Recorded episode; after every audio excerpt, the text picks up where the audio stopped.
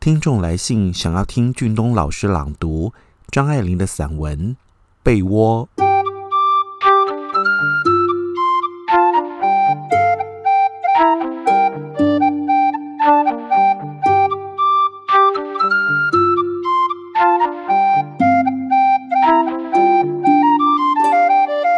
欢迎收听李俊东的《借东风》。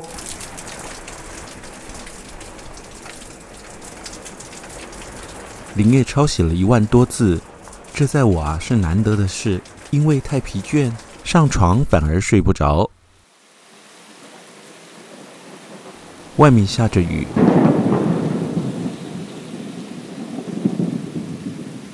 已经下了许多天，点点滴滴，歪歪斜斜，像我的抄不完的草稿。淋雨的晚上，黏唧唧的，更觉得被窝的存在。啊，翻个身是更冷的被窝。外国式的被窝，把毯子底下脱了被单，紧紧的塞到褥子底下，是非常坚固的布置。睡相再不好的人也瞪不开它。可是空荡荡的，面积太大，不容易暖和。又没法子把脚伸出去。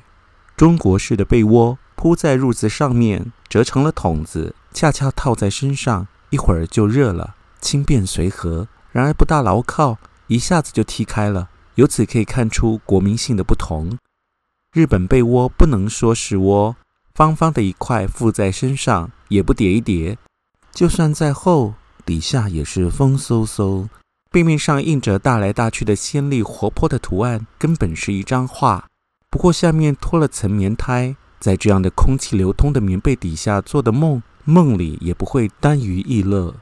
或许啊，还会梦见隆冬郊外的军事训练。想着也许可以用这些材料写篇文章，但是一想到文章啊，心里就急起来。听见隐隐的雨声鸡叫。天快亮了，越急越睡不着。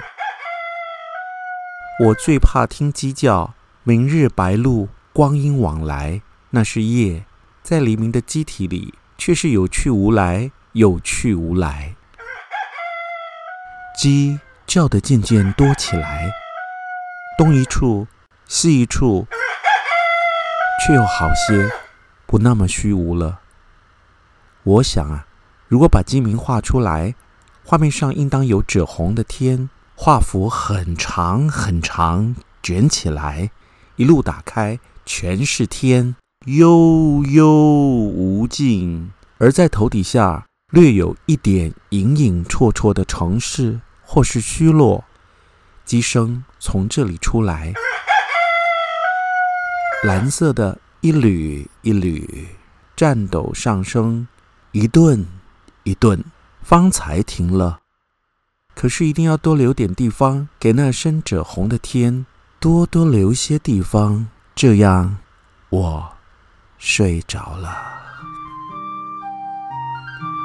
欢迎订阅、赞助李俊东的《借东风》Podcast，感受阅读的魅力，学习朗读的诀窍。